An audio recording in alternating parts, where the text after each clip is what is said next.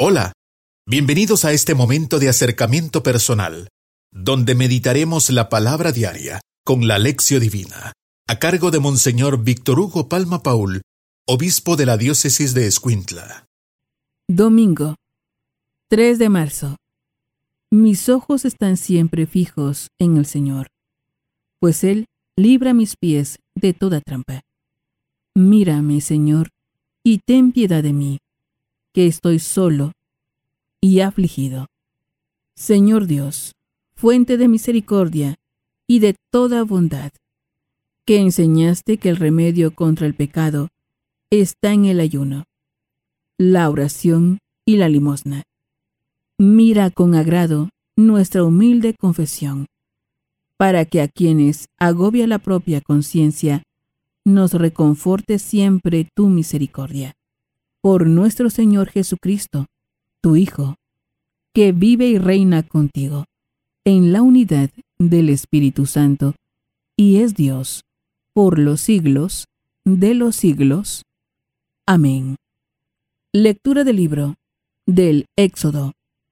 En aquellos días, el Señor promulgó estos preceptos para su pueblo en el monte Sinaí, diciendo, Yo soy el Señor tu Dios, que te sacó de la tierra de Egipto y de la esclavitud. No tendrás otros dioses fuera de mí. No te fabricarás ídolos, ni imagen alguna, de lo que hay arriba en el cielo, o abajo en la tierra, o en el agua, y debajo de la tierra. No adorarás nada de eso, ni le rendirás culto, porque yo, el Señor tu Dios, soy un Dios celoso, que castiga la maldad de los padres en los hijos, hasta la tercera y cuarta generación de aquellos que me odian. Pero soy misericordioso, hasta la milésima generación de aquellos que me aman y cumplen mis mandamientos. No harás mal uso del nombre del Señor, tu Dios, porque no dejará el Señor sin castigo a quien haga mal uso de su nombre. Acuérdate de santificar el sábado. Seis días trabajarás, y en ellos harás todos tus quehaceres. Pero el día séptimo es día de descanso, dedicado al Señor tu Dios. No harás en él trabajo alguno, ni tú, ni tu hijo, ni tu hija, ni tu esclavo, ni tu esclava, ni tus animales, ni el forastero que viva contigo. Porque en seis días hizo el Señor el cielo, la tierra, el mar, y cuanto hay en ellos. Pero en el séptimo descansó. Por eso bendijo el Señor el sábado, y lo santificó. Honra a tu Padre y a tu Madre, para que vivas largos años en la tierra que el Señor tu Dios te va a dar. No matarás, no cometerás adulterio, no robarás, no darás falso testimonio contra tu prójimo, no darás falso testimonio contra tu prójimo, no codiciarás la casa de tu prójimo, ni a su mujer, ni a su esclavo, ni a su esclava, ni a su buey, ni su burro, ni cosa alguna que le pertenezca. Palabra de Dios. Te alabamos, Señor. Salmo responsorial. Salmo 18. Señor, tú tienes palabras de vida eterna. Señor, tú tienes palabras de vida eterna. La ley del Señor es perfecta y es descanso del alma. El precepto del Señor es fiel e instruye a los ignorantes. Señor, tú tienes palabras de vida eterna. Los mandatos del Señor son rectos y alegran el corazón. La norma del Señor es límpida y da luz a los ojos. Señor, tú tienes palabras de vida eterna. El temor del Señor es puro y enteramente estable. Los mandamientos del Señor son verdaderos y enteramente justos.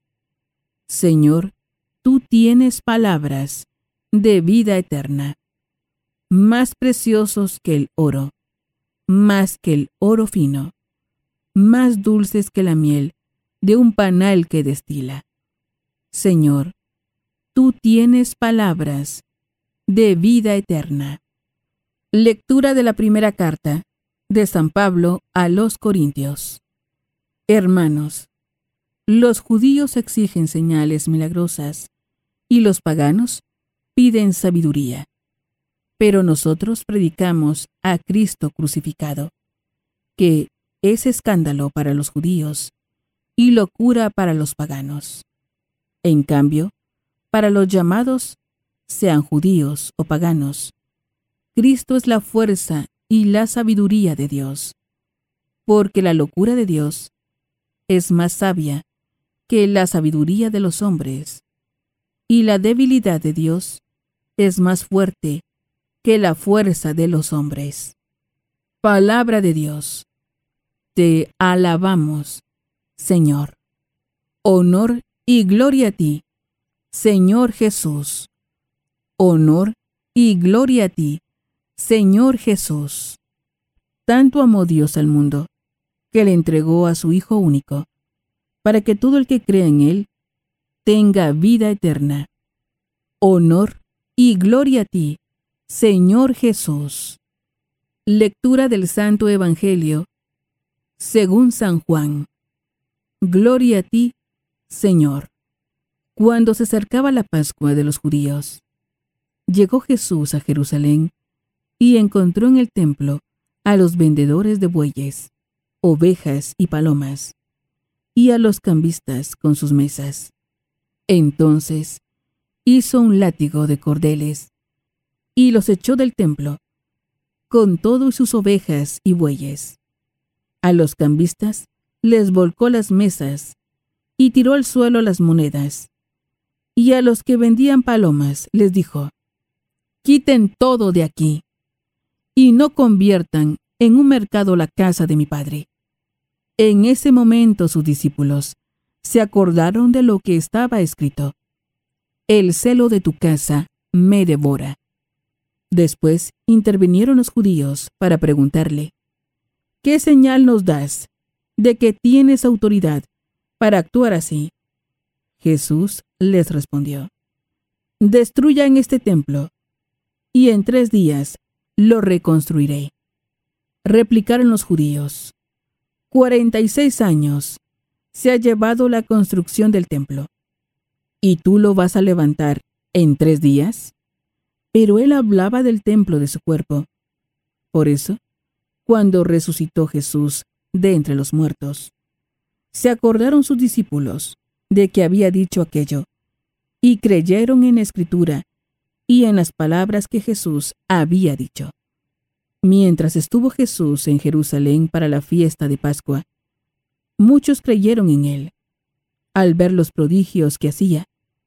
Pero Jesús no se fiaba de ellos, porque los conocía a todos, y no necesitaba que nadie le descubriera lo que es el hombre, porque él sabía lo que hay en el hombre.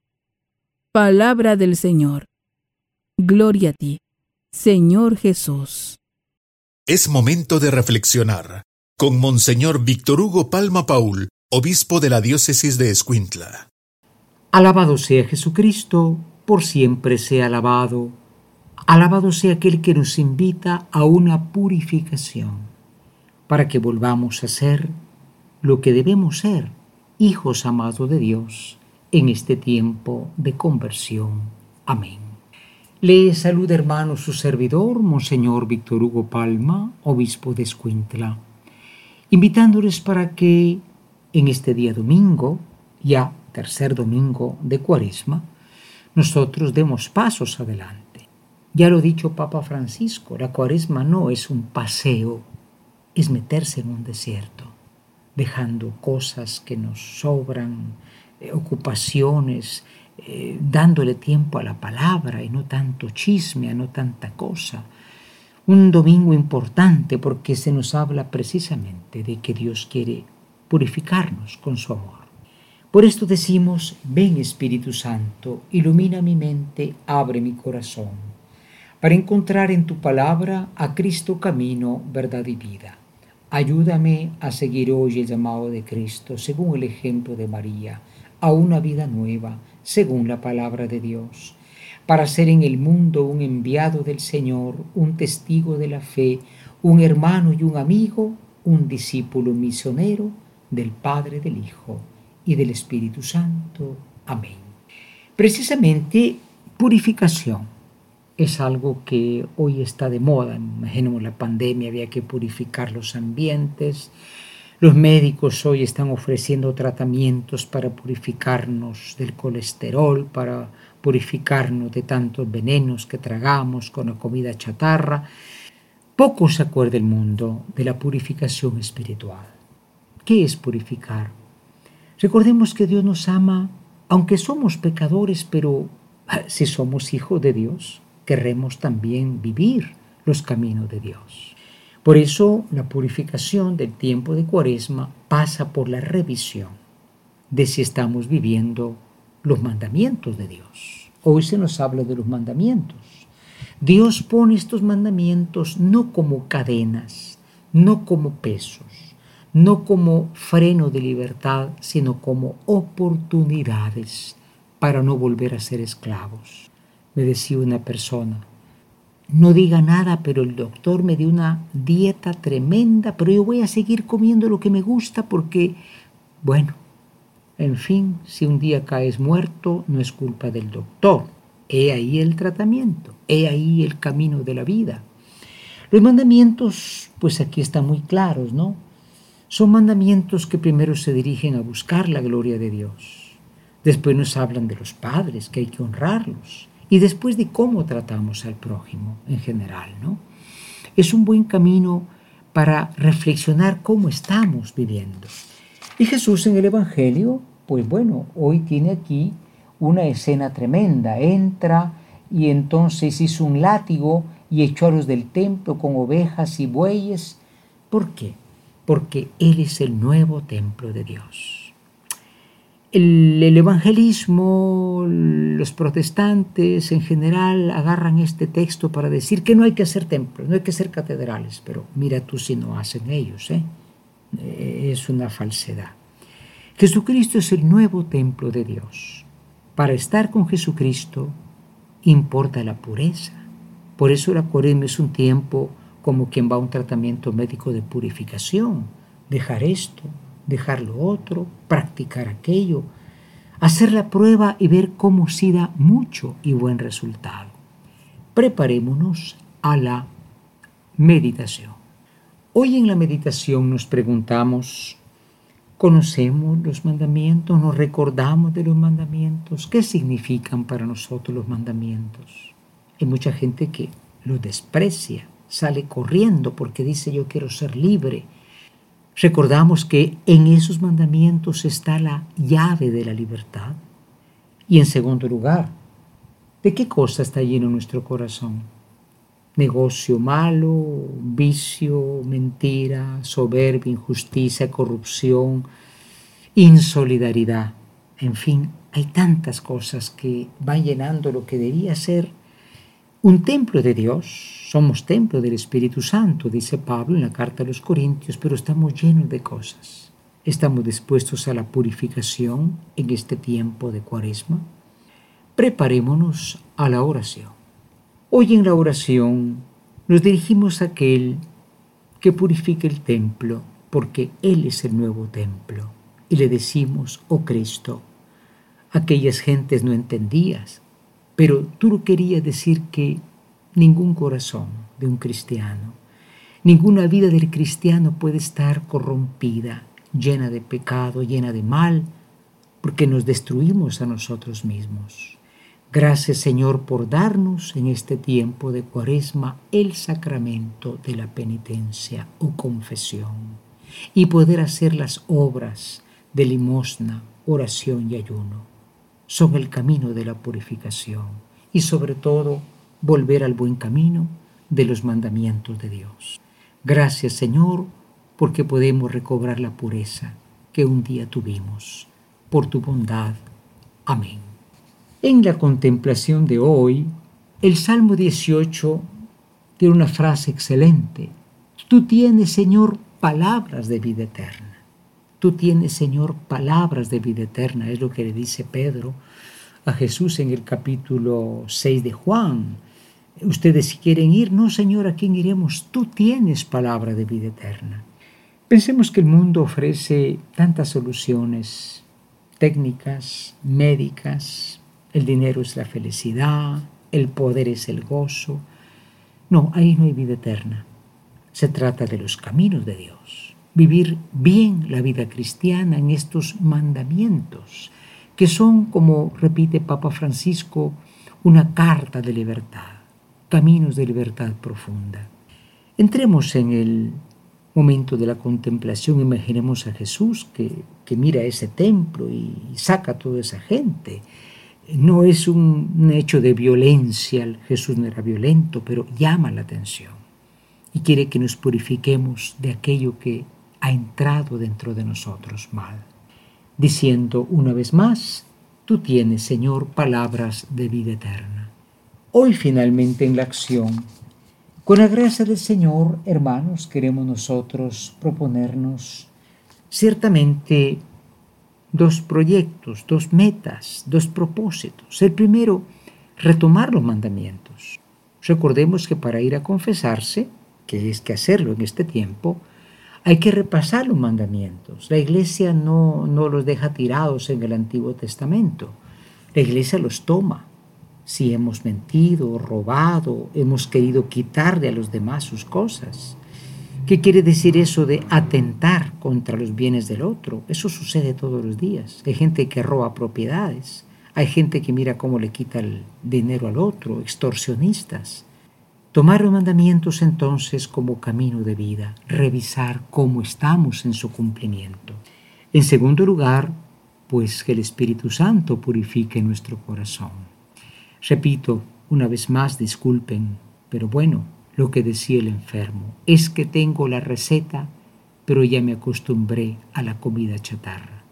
Bueno, entonces, no responsabilicemos a Dios de, digamos, malaya cuando sea tarde. Hagamos este camino de purificación con la gracia de Dios. Nadie puede purificarse a sí mismo, sino Dios no le ayuda. Que esto sea posible por intercesión de María Santísima refugio de los pecadores que nos acompañen en este tiempo de conversión, en este año del Congreso Eucarístico Nacional, infinitamente sea alabado mi Jesús sacramentado.